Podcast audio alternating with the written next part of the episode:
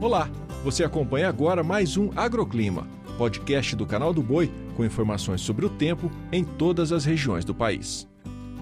Olá, eu sou Renata Ferreira e esses são os destaques da previsão do tempo de hoje. Passamos pelo primeiro fim de semana de outubro e o segundo da primavera com bastante chuva em grande parte do país.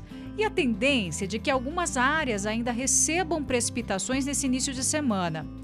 Por conta do avanço de uma nova frente fria, hoje o dia será marcado por chuva volumosa, principalmente na faixa leste de São Paulo e na região do Grande Rio. Nessas áreas, o tempo fica encoberto com chuva a qualquer hora do dia. Na região do interior paulista, o dia também deve ser bem chuvoso e apenas as regiões de Franca, São José do Rio Preto e a metade norte fluminense é que devem receber precipitações apenas no período da tarde, mas também com chance de temporais. E além da chuva, o mar também vai ficar bastante agitado na costa dos dois estados ao longo desta semana. Na região sul, se chover, será bem isolado e fraco. Entre hoje e amanhã, as precipitações diminuem, mas entre os dias 6 e 10 de outubro, elas ganham força e a previsão é de fortes temporais na região. E as temperaturas caem bastante hoje na região sul.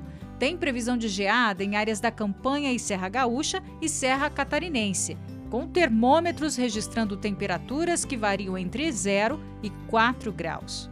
No centro-oeste, o dia será de sol com variação de nuvens no oeste de Mato Grosso do Sul e extremo sul de Mato Grosso. Nessas áreas e no nordeste de Goiás, o tempo segue firme. Já nas demais áreas da região, as pancadas de chuva se concentram entre a tarde e a noite, com risco de trovoadas.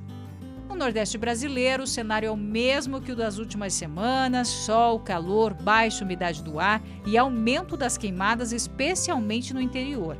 Na região norte, o céu fica cheio de nuvens e chove em vários momentos no sul de Roraima, oeste do Amazonas e também no Acre. Nas demais áreas, sol e pancadas de chuva na parte da tarde com risco de trovoadas.